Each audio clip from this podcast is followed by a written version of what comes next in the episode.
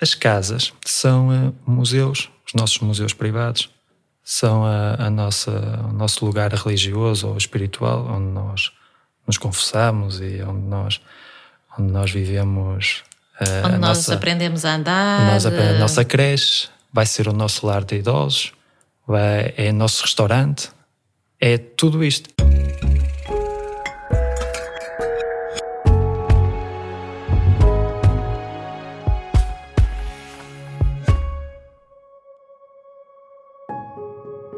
Na Building Pictures acreditamos que um bom processo de desenvolvimento do projeto pode ser fundamental para a boa arquitetura. E este é o nosso podcast, No País dos Arquitetos, um território onde as conversas da arquitetura são uma oportunidade para conhecermos os arquitetos, os projetos e as histórias por detrás da arquitetura portuguesa de referência. O meu nome é Sara Nunes e hoje vamos estar à conversa com os arquitetos Marta Brandão e Mário Rebelo de Souza sobre o Bima Housing. O podcast No País dos Arquitetos é patrocinado pelo grupo Pré-Serã. O podcast convida-vos a visitar a Casa da Arquitetura. Casa da Arquitetura, onde a arquitetura é para todos. Bem-vindos, Marta e Mário. Obrigada. Obrigado. Uma das coisas, agora que estava a caminho do vosso escritório, eh, nós estamos em Afif e não é muito vulgar os escritórios de arquitetura estarem nestas uh, zonas. É normal estarem mais em zonas mais densas uh, em termos urbanos. Uh, Pergunto-vos o porquê desta escolha de Afif. Bem, eu nasci, nasci em Almada, mas os meus pais vieram muito cedo para a Vila Praia de Âncora e sempre surfei aqui em Afif, sempre tive. A minha vida sempre foi aqui em Afif. E depois, se quiserem que eu vos explique de uma forma mais conceptual porque é que escolhemos a vir para a FIF, é porque não tínhamos necessidade nenhuma de estar num, num grande, numa grande metrópole. Porque para nós, a experiência de vir visitar uma casa não se coaduna com o facto de estar eh, dentro do trânsito a viver intensamente uh, o dia a dia ir ainda a uma cidade e vir, vir aqui à FIF, pelo menos as pessoas entram.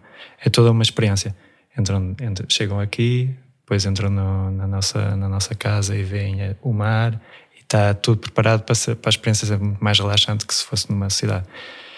E por outro lado, também desde o início que nós pensávamos no teletrabalho e a possibilidade das pessoas de poderem trabalhar em qualquer sítio. Até porque vocês começaram este projeto uh, na Suíça, corrijam se estou enganada. Sim. Uhum. Em 2007 começámos a desenvolver a ideia eh, em 2010 criámos a empresa, mas sempre com esta ideia de poder fazer arquitetura em qualquer sítio, eh, qualquer pessoa e, e, dar o máximo também de estabilidade aos nossos colaboradores e, e a nós próprios. Esta casa também representa um conceito que nós pensamos logo desde o início da criação da empresa, que é um conceito test living. Ou seja, nós queríamos dar às pessoas a possibilidade de testarem a casa da mesma forma que um uh, comprador de um potencial automóvel testa o automóvel antes de decidir comprá-lo. E nós achamos que este cenário também era convidativo, porque temos vista mar, temos um, um enquadramento interessante.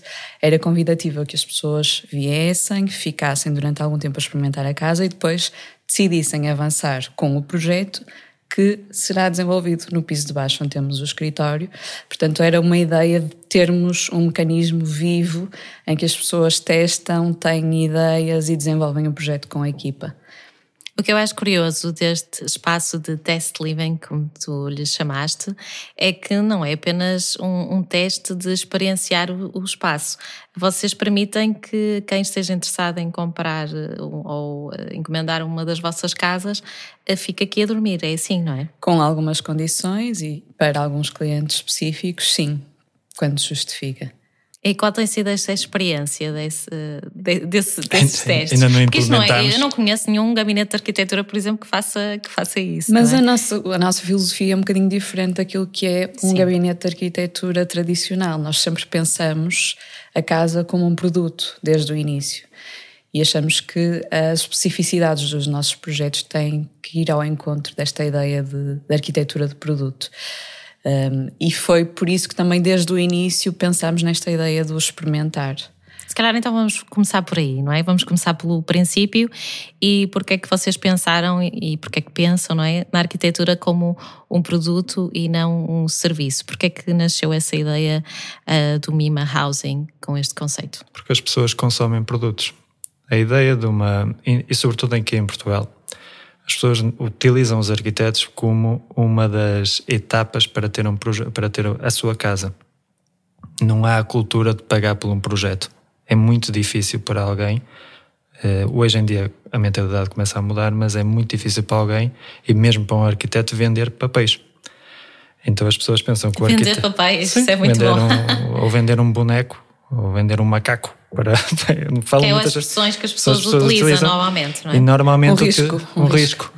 é, e normalmente utilizam os, ou pensam que o arquiteto está ali para fazer a passagem ou a condução até ao licenciamento e depois acabou. Não como uma mais-valia, não é? Não como uma mais-valia. Apenas, se calhar, até como um obstáculo, muitas sim, das vezes, sim, é? Sim, sim, e, eh, e, até podemos falar disso, que o obstáculo também é uma, uma, uma coisa que nós trabalhamos muito, a forma como também interagimos com o cliente também é muito importante. Mas para vos explicar o porquê do produto, é que as pessoas estão habituadíssimas a comprar produtos. E aliás, a nossa economia e a, a forma como nós vivemos, o capitalismo que queremos que não existe, e é o estilo e a ideologia de vida que nós todos trabalhamos hoje em dia, com o qual trabalhamos, eh, está habituada a produtos e está habituada a comprar produtos.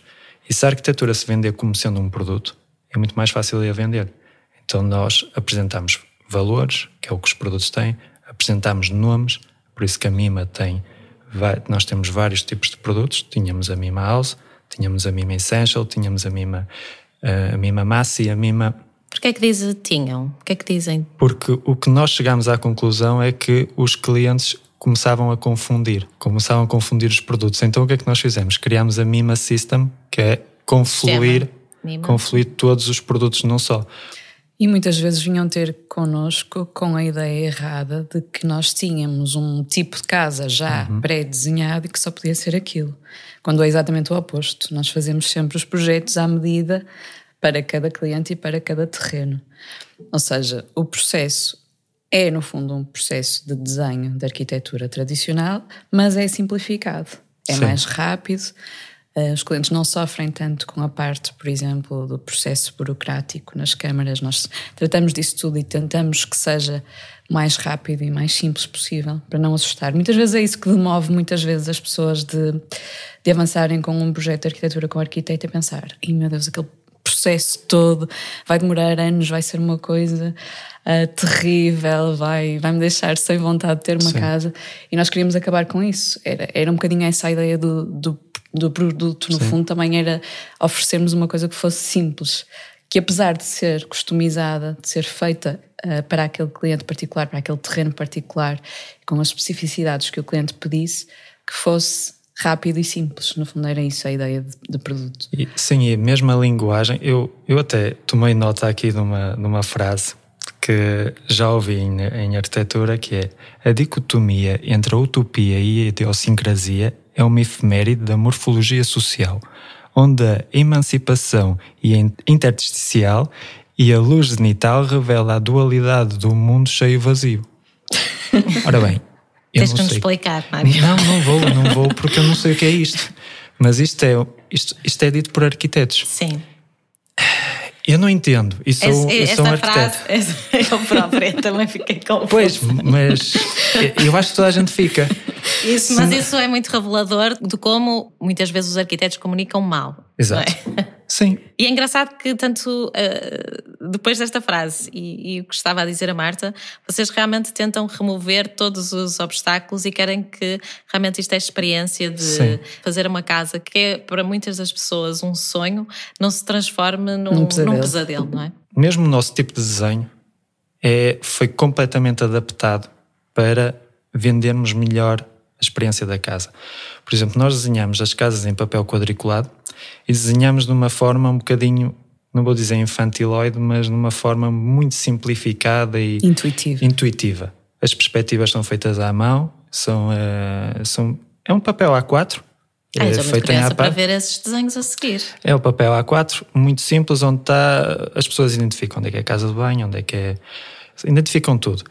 E sentem que é um desenho que elas podem desenhar por cima, sentem que podem dar a sua opinião. Então nós estamos, quando falamos com o cliente, estamos a jogar, estamos ali a falar terra a terra, não há, não há a personagem arquiteto e a personagem cliente.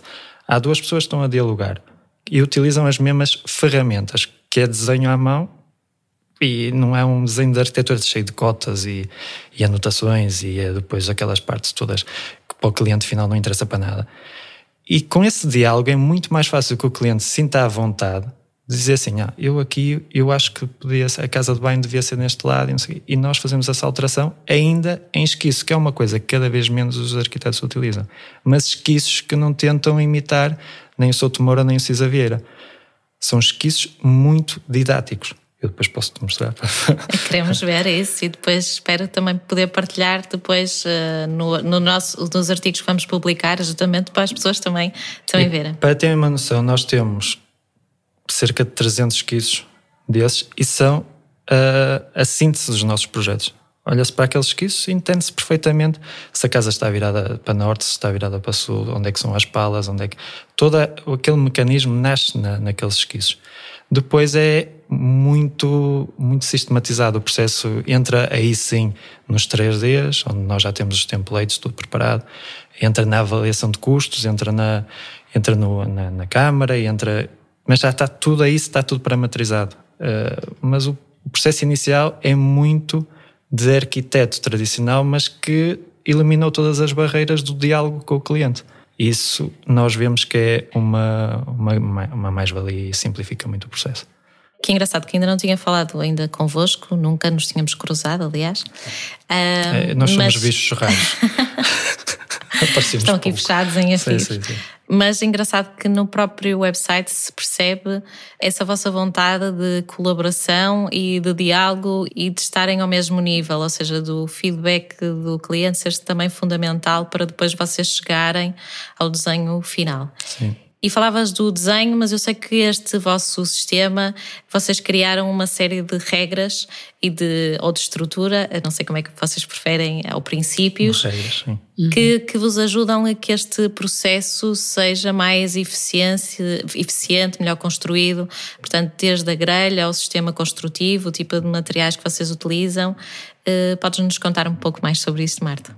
Isto foi um acumular de experiências, no fundo e uma sintetização daquilo que eram os princípios básicos. Houve algum, algum afinamento também em termos de medida, por exemplo, nós começamos com uma grelha de um metro e meio por um metro e meio, depois fomos testando e fomos evoluindo, hoje em dia estamos com 1,60 por 1,60 uhum. e funciona muito bem, acho que vamos manter, porque tem a ver, por exemplo, com a medida de um corredor, a medida possível para ter, por exemplo, um roupeiro e um espaço de passagem, uma medida da porta, portanto, essas medidas uh, permitem-nos jogar sempre com a proporção do espaço. Por exemplo, aquele quarto que temos aqui, o quarto mais pequeno, que tem quatro módulos de um e meio por um e meio, uh, dá-nos a medida de um quarto, a, a, dimensão mínima legal de um quarto. Uh, se tivermos mais dois, já temos um quarto com uma área confortável a dimensão desta sala, por exemplo. Nós, quando olhamos para uma planta, visualizamos esta sala e percebemos, ok, esta família precisa, se calhar, mais um módulo, mais uma fileira de, destes módulos. Ah, portanto, esta, esta métrica, no fundo, permite-nos já visualizar numa fase muito inicial uh, do projeto aquilo que vai ser o espaço da casa. E não só a nós, como também aos clientes que nos uhum. vêm visitar e que estão aqui a desenhar os primeiros esquiços connosco, ou que veem as imagens. Portanto, há uma simplificação e uma sistematização muito grande a todos os níveis. E depois também a nível dos próprios pormenores construtivos. Nós temos um mapa desenvolvido internamente com todas as possibilidades uh, de encontro de, um, de, uma janela com um chão, com uh, uma varanda, com um deck, com, com um segundo piso. Sim, portanto... nós pensávamos que ia ser bastante mais simples e, uh, e nós temos um, um arquiteto programador a trabalhar connosco que chegámos à conclusão que as combinações possíveis dos nossos tais construtivos passam às 8 mil. E então nós até desenvolvemos agora um software para encontrar todas as possibilidades de combinações possíveis que nós sabemos que vai resultar, que o projeto no final vai resultar. Mas esta, esta grelha, uh, ou a, o nosso sistema, eu sou completamente obcecado por tornar os projetos eternos. É uma, uma coisa que, que sou mesmo obcecado. E se nós virmos que os projetos desde de, no Egito, dos Vales dos Reis e tudo, não interessa, Mesopotâmia, Grécia, nós vemos que há sempre uma proporcionalidade em todos os projetos. E nós estudámos muito, muito, muito esses projetos, a, a proporção de retângulo de ouro, tudo, tudo, tudo. E vemos que hoje em dia os nossos projetos são muito similares, se calhar, com um projeto no Vale dos Reis, porque essa proporcionalidade é eterna, uh, os espaços são eternos, porque a nossa, nós, enquanto com o nosso corpo, também não modificamos assim tanto. Por isso, a forma também como nós vivemos o espaço também não modificou assim tanto. Pois é, casa pode ter mais gente, menos gente, mas eu acho sinceramente que quando nós desenhamos uma casa, não desenhamos nem para hoje, nem para amanhã, mas com a intenção dela durar e ser utopicamente eterna. E estou a utilizar uma palavra de, de arquiteto. Utópico também se utiliza muito. utiliza muito, utópico. Mas é, é, essa, é essa a nossa principal função, é fazer casas que não muitas vezes perguntam-nos ah mas essa mas responsabilidade um... não é perante o território não é e... sim muitas vezes falam mas é, é um sistema construtivo nós não é um sistema arquitetónico porque eh, quando eh, nós estamos a desenvolver outra aplicação. O sistema MIMA, não é? Que vocês Sim. dizem, é um sistema arquitetónico. É arquitetónico.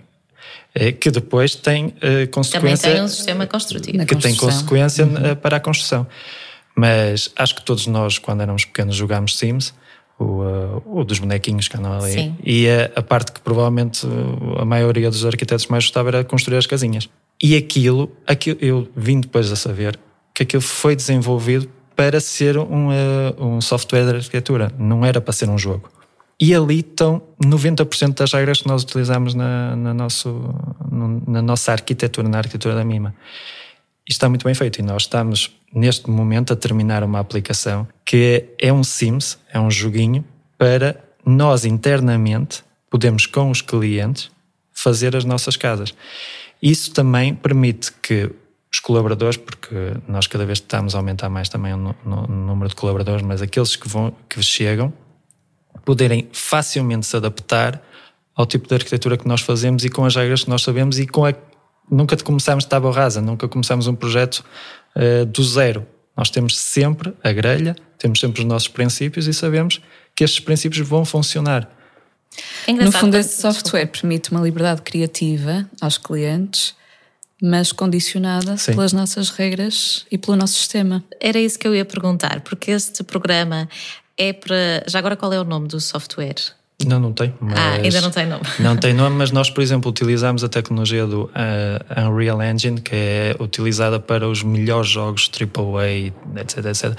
Mas vai ter uma grande componente visual. Visual. Uhum. É, Sim, é um software é um de jogo. Software, é um software que, são, que nós cada vez mais. Sim mais evoluídos e mais realistas. Não? É? Nós, desde há 5 anos, estamos a investir muito dinheiro neste software, mas sabemos que o retorno vai ser, vai ser, vai ser bom porque é uma ferramenta. Normalmente os, também. Sim, normalmente os, os arquitetos utilizam Archicad, AutoCAD, whatever. Nós queremos retirar o Archicad, que é o que nós utilizamos, por exemplo, e só utilizar o nosso. Essa ferramenta. Só utilizar essa ferramenta, porque. Vamos ter que usar sempre o Archicad para desenhos técnicos. Sim, para, para a parte Sim. vetorial, mas. Mas para desenvolver o projeto, não é? Uhum. é mas vai ser uma ferramenta interna, não é? interna. Era essa a minha pergunta, porque há pouco falavas dos clientes. Isto é só uma ferramenta interna ou é aberta também a. Numa primeira fase, vai ser uma ferramenta interna que depois vai ter uma expansão para o cliente final. Ou seja, o cliente final vai poder andar a, a passear pela sua casa, modificar algumas coisas que nós sabemos que não põem em causa a arquitetura, por exemplo, poder testar dois ou três uh, cores de paredes, poder mobilar dentro de algumas coisas, porque não é, nós não somos ditadores, mas é muito importante que o arquiteto tenha uma função pedagógica na, na, na condução do cliente, porque se damos a liberdade ao cliente agora também de mudar muros e paredes e uh, muros e portas e janelas e, e tudo mais alguma coisa, ele não está a ter consciência da repercussão depois que vai ter no, no, na casa. E nós temos que balizar o que é que o cliente pode ou não fazer. Assim como deixar comentários, aqui eu gostava que fosse assim, por favor estudem esta parte. Mas é tudo muito, vai ser tudo ainda mais interativo do que o que é hoje em dia. Muito interessante é essa vossa busca constante por melhorar o processo, não é? Sim. Acho que aqui uhum. o sistema mais do que, como tu dizias, que os clientes no início confundiam que as casas já estavam prontas, só tinham aquele modelo de casa, vocês estão muito preocupados é o, o processo em definir aquilo que para vocês é importante. Uma coisa que para mim parece muito claro, que também parece-me um dos princípios, vocês vão, vão me ajudar a perceber, é esta relação que as casas têm uh, com a paisagem, com o exterior, com a natureza, à semelhança do que vocês falavam sobre esta relação com a FIF e tenho sempre a sensação que as casas que vejo vossas são, de certa forma, um refúgio e essa procura pela natureza. Não sei uhum. se isso é um dos vossos princípios. Isso depende muito dos clientes e depende dos terrenos. Se o terreno é. for horrível, nós fazemos uma casa pátio virada para o interior e, e tornamos o interior a parte forte da casa. Mas é certo que, sendo casas para terrenos Uh, muitas vezes casas de férias, muitas vezes casas para estrangeiros que querem ter uma segunda morada em Portugal. Obviamente que eles escolhem terrenos com bons enquadramentos, boas vistas, uh, e quando, quando essas condições existem, a nossa arquitetura tem que acompanhar e tem que uh, tentar usufruir também dessas qualidades.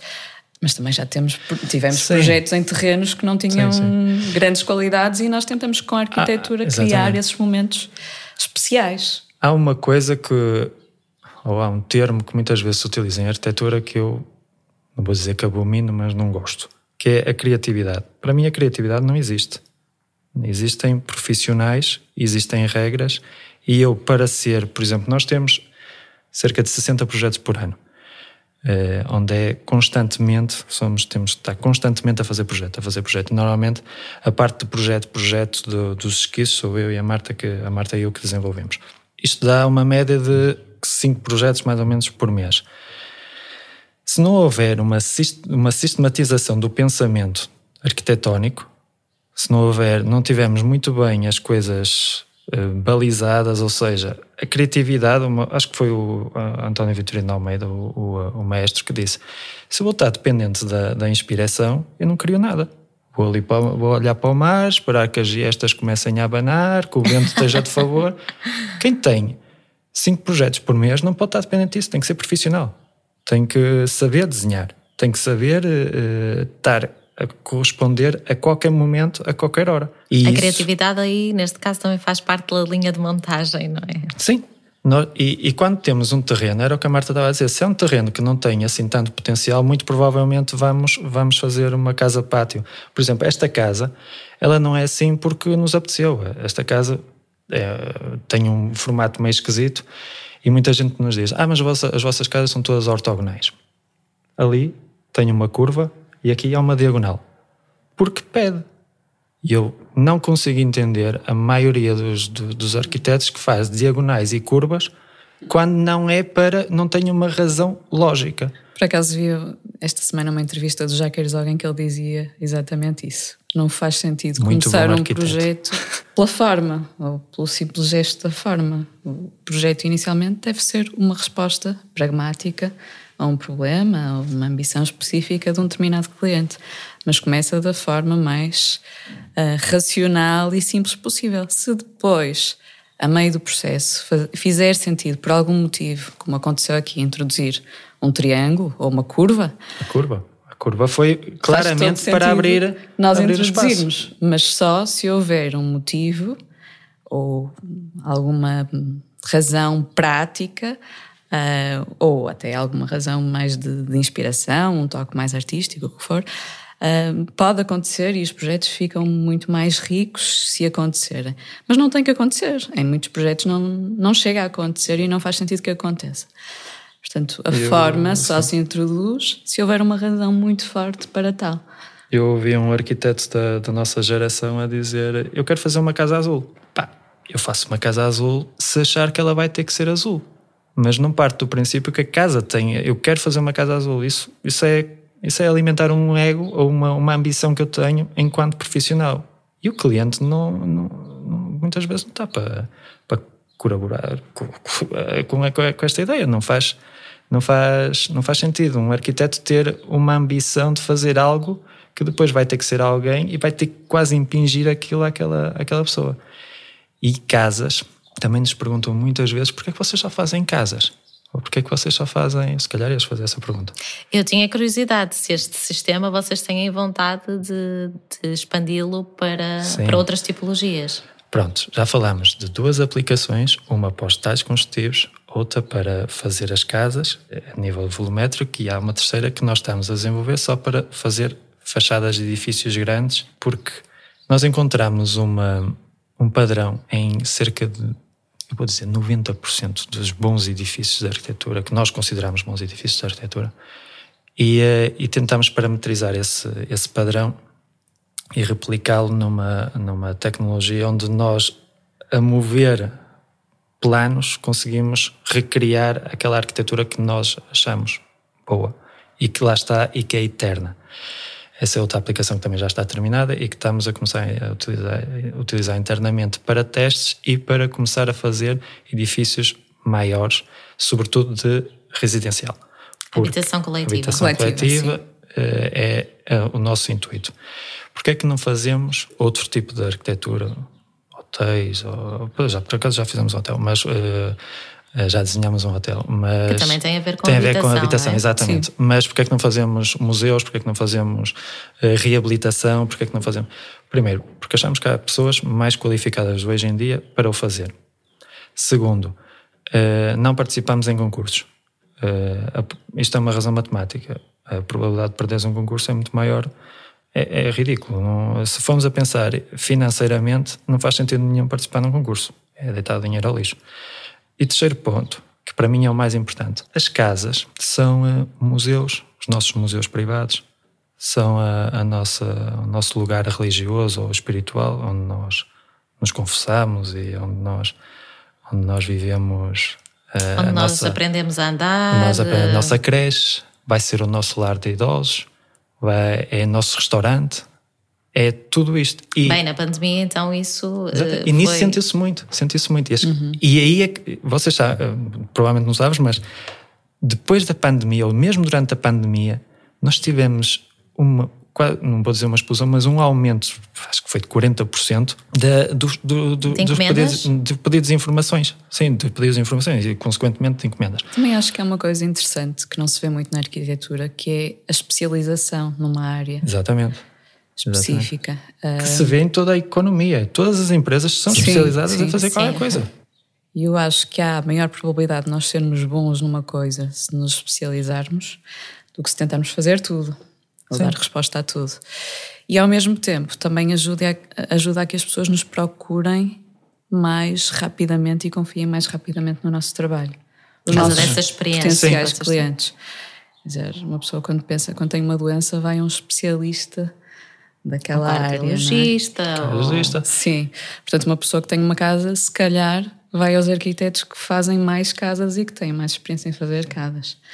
Mas Isto eu, sou eu sim. a colocar uma hipótese, não é? Mas eu Tentar enquanto... colocar numa, na sim, pele vocês de um têm potencial focado em, em resolver este problema das pessoas, não é? De encontrar as melhores uh, casas possíveis com o melhor processo. Há, todos os detalhezinhos, vocês pensam em todos os, e, os exatamente. detalhes. E não é Sim. só isso, também há claramente, porque um, um arquiteto, nós somos no país, dos, no, no, país dos arquitetos, mas eu ainda ontem ouvi o Souto Mora, que adoro, acho sinceramente que o Souto Mora, as opiniões dele, peço estou às vezes a ouvir, mas bem falado e com cultura, não é propriamente como eu, ele sabe, sabe, sabe se explicar e ele estava a dizer: o nosso país é feio, e é. Eu fui agora com o José Campos a, a Lisboa para tirar fotos a casas e voltámos. E é, é, dificílimo encontrar uma casa ou um, edifício uh, entre a autostrada, entre aquela Crela, Crela, eu não conheço muito bem, mas é quase impossível encontrar alguma coisa de jeito. É quase impossível. Eu pergunto-me, isto é um, um país de arquitetos? É, mas muito mas que investe muito pouco em arquitetura, não? Investe muito pouco. A cultura, a cultura arquitetónica começa agora. As, o, quem investe em arquitetura começa-se a perceber que o bom investimento em bons uhum. arquitetos tem retorno, tem um retorno mais alto. Isto é, isto é finança pura.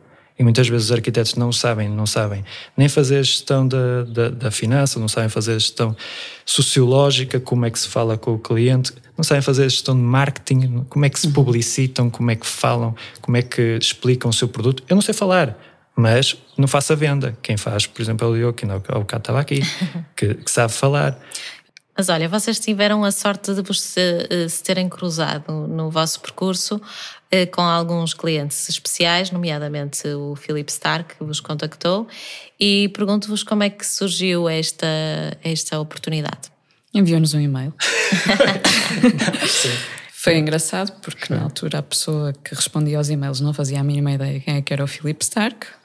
O Philip Stark perguntou se nós podíamos ir ter uma reunião com ele e ele disse: Não, porque nós não vamos a reuniões com clientes a lado nenhum. Eu não tinha pago, não estava a pagar nada. Nós não íamos, nós tínhamos, lá está, tínhamos a nossa tesouraria, super, a Marta e eu vivíamos em, em, em Lausanne. Não íamos estar a deslocar por causa do Philip Stark. Não, na altura nós, nós nem sequer sabíamos que era o Philip Stark. Que o Philip Stark nos tinha contactado, porque isto passou primeiro pela pessoa que, que respondia aos e-mails. Portanto, ele foi tratado como um cliente absolutamente normal. Como e se calhar todos. até foi isso que o cativou. Pois, agora, ah, não sei. Eu... Mas que foi uma oportunidade incrível, sem dúvida que foi. Que é que Tanto pela experiência é, por aquilo que aprendemos com ele. É uma pessoa extremamente astuta, inteligente. Sim. É um, e um sentido feminino. Foi uma validação muito importante do nosso sistema e do nosso processo, porque uhum. ele absorveu, compreendeu e transformou o nosso sistema para fazer a casa dele próprio. Portanto, isto é, foi uma validação muito importante para nós. Ah, eu não digo tanto daquilo que é o público e daquilo que o público pode pensar que representa o Filipe Stark ter-nos escolhido, uhum. mas por uma pessoa tão experiente, tão culta, tão inteligente, uh, ter olhado para o nosso projeto, para o nosso processo, uh, por o ter percebido e por o ter achado genial. Isso para nós, a nível pessoal, foi uma validação muito importante. Sentir que vocês estavam a ir pelo caminho certo. Foi, uhum. nós, nós com ele, nós tínhamos a Mimaus e criámos a Mima Essential, porque basicamente estava o essencial da nossa arquitetura, ele fez uma limpeza uma geral, uma, uma, depuração completa da, da, nossa arquitetura. Por isso nós chamamos que era a, a mima essencial. E uh, o que eu mais, o que a mim mais me fascinou nele foi uh, a forma simples como ele desenhava e completa e não havia não havia nenhum tipo de ego nem de estávamos ali a falar como se nós fôssemos muito reconhecíveis fôssemos pessoas muito importantes. Com bastante respeito pelo vosso respeito trabalho. Respeito pelo nosso trabalho e nós só tínhamos feito duas casas na altura e, uh, e ele eh, até no final no final da, da, da conversa até nos disse opa, eu ao início até pensava vocês eram uma empresa fantasma porque vocês não, respondiam-me como se fosse como se fosse eu não fosse uma pessoa super conhecida nem nada e, opa, nós estávamos a tratar como um cliente normal oh, e e os desenhos dele, eu admito que vocês, quando virem os nossos desenhos, os desenhos dele influenciaram-nos muito nessa, nessa forma como se transmite ao cliente uma informação. Os desenhos dele também são muito não vou dizer infantis, mas são muito. Básicos, mais básicos. Sim, eh, uhum. simples. Não, não... Era engraçado porque ele não comunicava connosco com e-mails normais. Cartas. Ele pegava numa folha branca de papel A4 e escrevia a lápis uma cartinha a dizer: Pronto, eu vi o projeto, quero mudar isto, isto, isto, obrigada e tal. Depois digitalizava, a mulher digitalizava e enviava para nós por e-mail. Ah, e Mas... era sempre assim a comunicação é. com ele, porque ele não tem computador, nem tem telefone, ah, nem tem nada. Que madeira. Portanto, estava tudo em folhas, papel A4, a lápis. Sim. Agora faz-me lembrar sobre o processo também da Casa da Música, que também foram trocados uns faxes com os desenhos. Agora estavas a contar isso e, Sim, e parece esse processo de digitalização. Não, foi, foi tudo muito, muito bonito o processo. E, e houve uma, fra uma frase que ele, que ele nos disse, e, e, que era a pior coisa é decepcionar alguém. Isso é a pior coisa que pode acontecer. E opa, uhum. se gasta mais ou menos dinheiro. Disse-nos outras coisas importantes Sim, também. mas Disse, eu, para mim, exemplo, essa ficou. Que para nós termos sucesso tínhamos que ter um ótimo vendedor, Sim. uma pessoa que fosse ótima a vender panelas, sapatos e sapatos. Portanto, nós fizemos isso também Fizemos. numa fase muito inicial e acho que. Uh... Já tínhamos feito antes, já o tínhamos convidado para vir, eh, para vir para a empresa. Porque Talvez, ele até, assim, ele... Talvez mas ficou mais claro também nessa altura. E outra coisa muito importante que ele nos disse foi: não desenhem uma única linha sem que vos paguem antes. Sim. E das vezes é... em que abrimos exceções correu mal. Sempre, sempre, sempre, sempre, sempre. Engraçado ele vos ter transmitido também uma forma de, de melhorar o vosso processo. Sim, de, porque nós também puxámos por ele. Uh, nós estávamos a perguntarmos, estávamos diante de alguém, perante alguém que é provavelmente o designer coisa. de produto mais conhecido no mundo, quer se goste, quer não se goste. Uh, não, é, não, não é isso que está em causa, mas é uma pessoa que sabe vender o seu produto. E uh, não é a pessoa que é mais fluente em inglês, não é a pessoa, mas sabe vender e sabe muito bem se exprimir através de desenho e um sentido uh, feminino. De, não sei se é, que eu não uhum. gosto de fazer muita distinção entre homens e mulheres, mas há.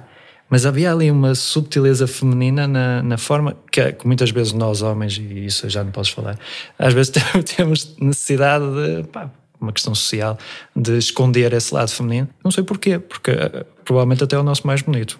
E, uh, e, uh, e ele não tinha problemas nenhums com isso e sentias essa sensibilidade, essa, mas tudo de uma forma muito natural. E uh, acho que aprendemos. Eu, para mim, ele e o Souto Moura foram as pessoas que eu conheci que, que mais que me, que sim, sem dúvida. Como é que vocês gostariam que este sistema MIMA evoluísse? Que não seja falado, que as pessoas, uh, as pessoas olhem para o sistema, que nós não necessitemos de falar sobre o sistema, que não necessitemos de escrever sobre o sistema, que ele seja eternizado através de de algoritmos, de, de desenho, de matemática e que depois as pessoas escrevam poemas por cima do, do, do, do que vêm. Porque para nós, e nós dissemos antes que não gostamos de falar de arquitetura, porque eu, eu pessoalmente eu não sinto necessidade nenhuma de explicar os nossos projetos. Uhum. Nenhuma. Eu acho que não faz sentido falar sobre a arquitetura de uma forma descritiva, da mesma forma Exato. que acho ridículo um artista ter que explicar a sua obra ou um poeta ter que explicar o seu poema. Eu acho que o observador, ou o leitor neste caso, vai ler o poema e vai interpretá-lo de acordo com aquilo que são as suas próprias vivências e os seus sentimentos. Eh, portanto, eu acho que a arquitetura deve ser a mesma coisa. Deve ser, ela existe, é observável. Tem que ser visitada. Um, tem que ser Divina. visitada e não tem que ser descrita. Eu acho que, idealmente, até as pessoas chegam ao espaço, sentem-se bem, mas não sabem porquê, nem sequer questionam. E eu acho que isso é o mais bonito. E é assim que nós gostamos que o nosso sistema evoluísse. Numa... Nós hoje ainda temos necessidade de o explicar. Porque é uma coisa. Eu não vou. É, de, é, os pré-fabricados, que nós não vendemos pré-fabricados, mas, mas o modular, que nós também não vendemos modular, vendemos uma, um, um sistema de arquitetura provavelmente é a mais nova ideia, a mais, como é que se diz? A mais velha, nova ideia. A mais velha, nova ideia. Já toda a gente tentou fazer o que nós estamos a fazer, anda toda a gente a tentar sistematicamente a fazer. Atenção a fazer. que nós não fazemos pré-fabricados. É isso que eu estava a dizer, nem já disse. Não fazemos nem pré-fabricados nem arquitetura modular. Apesar de, muitas vezes, até nos beneficiar estarmos associados a esse tipo de arquitetura, sim, sim, porque há sim. muitos clientes que vêm ao engano. Não, não é bem ao engano, nós tivemos, efetivamente. Só, por exemplo, a Mima Light, que foi claramente. Nós, nós por exemplo, a Mi Mouse, quando nós criamos a Mi Mouse, com aquele frame branco e tudo, eu estava a trabalhar na parte da sistematização do, do, do processo de, do desenho arquitetónico. E a Marta nem estava muito virada para ali. E ela disse: se nós queremos que isto seja, seja viral ou que seja reconhecível, isto, nós temos que criar aqui um objeto como se fosse uma, uma escultura. Nós não tínhamos dinheiro para nada.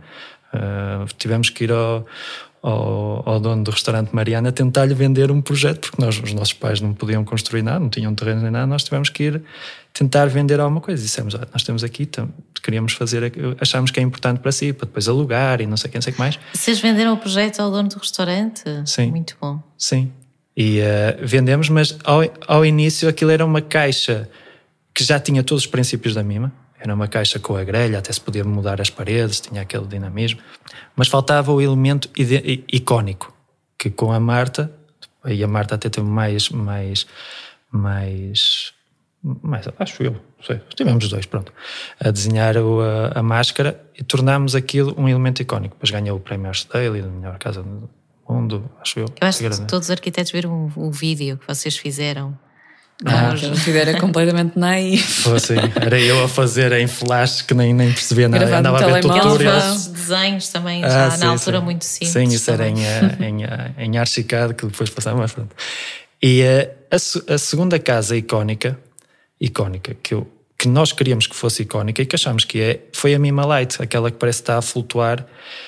E, por exemplo, no P3, eu, eu, eu lembro-me que a Mima House foi um sucesso, teve no, no, no top de views do, daqui, Acho que só foi, acho que só foi batido pela Érica Fonte, que era Pronto. E entende-se. Eu acho que a Erika Fonte, não sei se viu a Mimouse, mas eu vi a entrevista dela. Depois tinha a Mima, a Mima Light também, porque lá está, tinha aquele fator de parecer que a casa voava. A casa foi um fracasso a nível de vendas, eh, porque não funcionava bem mas tinha aquele tcharam de o Instagram. o que e esta é. ideia da casa já estar pronta, não é? Sim, as pessoas tinha querem isso, tudo, tinha preço. É, tinha, Atenção, querem tudo lá, não é? Agora, ainda hoje é? há muita gente que nos contacta a sim. perguntar pela mesma leite. Simplesmente nós sim, nunca sim. chegámos a produzi-la. Porquê? Porque ela era tão depurada que o custo por metro quadrado ficava era... absurdamente alto. E então não fazia sentido. Exatamente. É um bom, é um bom, está bem desenhada, está. Mas só que é, é o que a Marta está a dizer Aquela é, foi a única coisa que nós provavelmente não pensámos tão bem, é o preço final para. Isso é uma coisa extremamente importante, porque nós fazer design de produto e a arquitetura, a nossa arquitetura está muito perto do design de produto, é super complexo. Porque qualquer coisa que. Uma, uma empresa de, avaliada em 3 bilhões, como a Apple, se fizer dois iPhones mal feitos, de certeza absoluta que não, não vai continuar com 3 bilhões de, de, de valor de mercado. Não vai. É a importância dos preços, não é? Também a, a importância de criar bem um, um, produto, design. Enquanto se eu fizer arquitetura avulso, se fizer um museu mal feito, uma, uma casa mal feita que tenha até nem está assim, se calhar não a mostro a ninguém ou não vou tirar fotografias àquela casa. E isso, o que é que acontece? Uh, provavelmente vou corrigir para a próxima. Nós, com o nosso sistema, todas as casas têm que sair bem, tudo tem, tudo tem que estar super coordenado, a venda, o, a, a, o desenho, a, execução, os licenciamentos, tudo, tudo, tudo está, está encadeado. Porque senão não, não conseguimos fazer o número de, de, de projetos que temos com a, a, equipa que temos. O que é que vos ensinou a Mima Housing sobre a arquitetura que vocês acham que devia ser ensinado, por exemplo, nas escolas de arquitetura? É uma boa pergunta. Uh, eu acho que, sinceramente, os arquitetos ou as escolas de arquitetura deviam falar 50% de arquitetura e os outros 50% de economia, de gestão, marketing e venda. O resto uhum. devia ser só isso. E se calhar dedicar a parte da arquitetura, da parte da construção, dedicar muito mais, muito mais tempo, porque eu tenho a sensação que os, os alunos, e comigo aconteceu isto, eu sabia o que era um tijolo porque ah, os meus pais andavam a renovar uma, a garagem, porque senão não sabia o que era um tijolo. Nunca tinha visto um tijolo à minha frente se fosse pela universidade. Não sabia o que era. E, e eu andei na Luzia, a Marta andou na FAUP, e acho que na FAUP também nunca te mostraram o que era um tijolo. Uh, mas isto é verdade. E, e, e isso é um choque. Pouco, quando... pouco contacto, não é construção, quando pouco isso é essencial. E com o mundo, o, por exemplo, eu vivo na Suíça eh, a maior parte do tempo. E o, o pessoal da Suíça, os alunos da Suíça, vêm, a meio do, do ano letivo, vêm fazer um estágio profissional. E ali tem um, a confrontação com a realidade.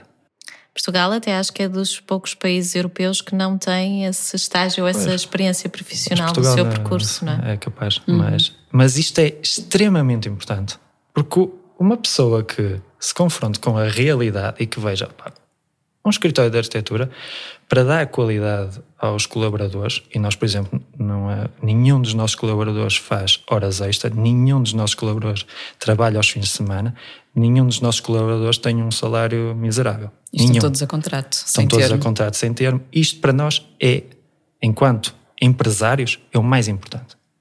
E, por exemplo, agora o Rui Nabeiro faleceu há pouco tempo, e é uma referência, é uma referência de nós, enquanto empresários, porque não podemos esquecer que nós somos, né, somos empresários e que temos uma responsabilidade uhum. social, dar essas garantias uh, aos nossos colaboradores, à nossa equipa, para eles sentirem que estamos todos a, a, remar para o mesmo lado.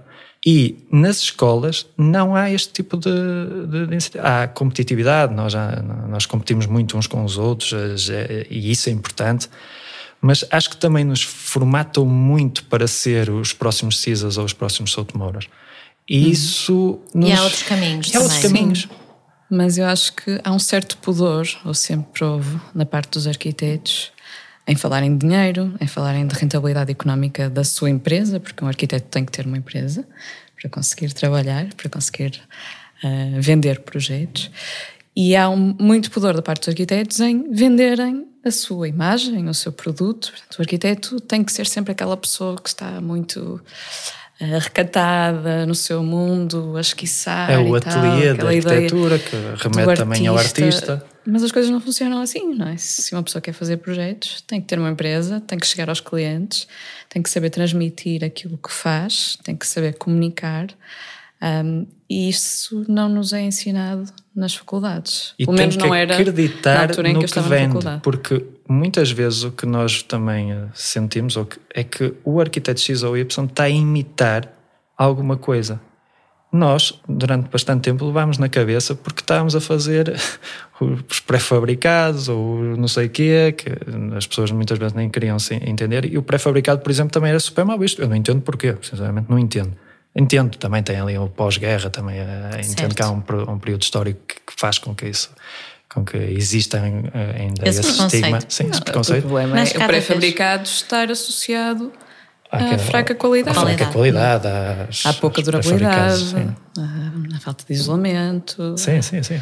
Mas, acho que é essencialmente isso. Mas a ideologia do modular, da, da sistematização, é, eu, eu acho que é o futuro e acredito sinceramente nisso.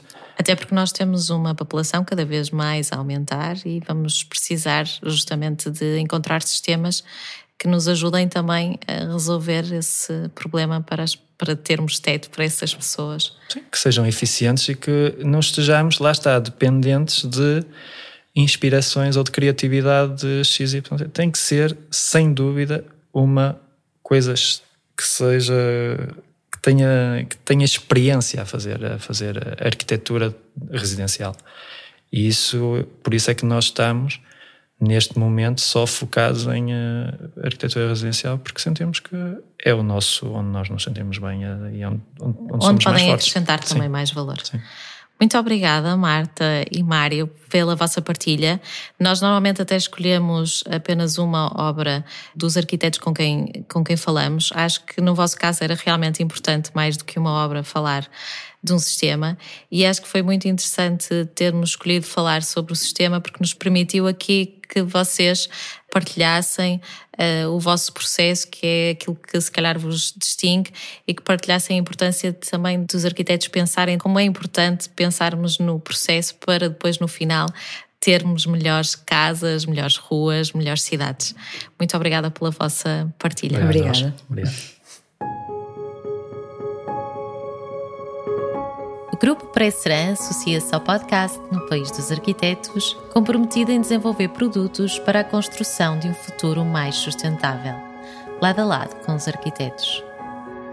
Se gostaram deste episódio, venham descobrir mais sobre este projeto no público e na Arc Daily. Partilhem, subscrevam e ouçam outras conversas no Spotify e na Apple Podcasts. Deixem a vossa classificação e ajudem-nos a divulgar a arquitetura portuguesa. Os temas musicais são da autoria de Diogo Chaves e de Bruno Ferreira, a sonoplastia de Joana Rodrigues e os textos são de Melanie Alves. Até para a semana!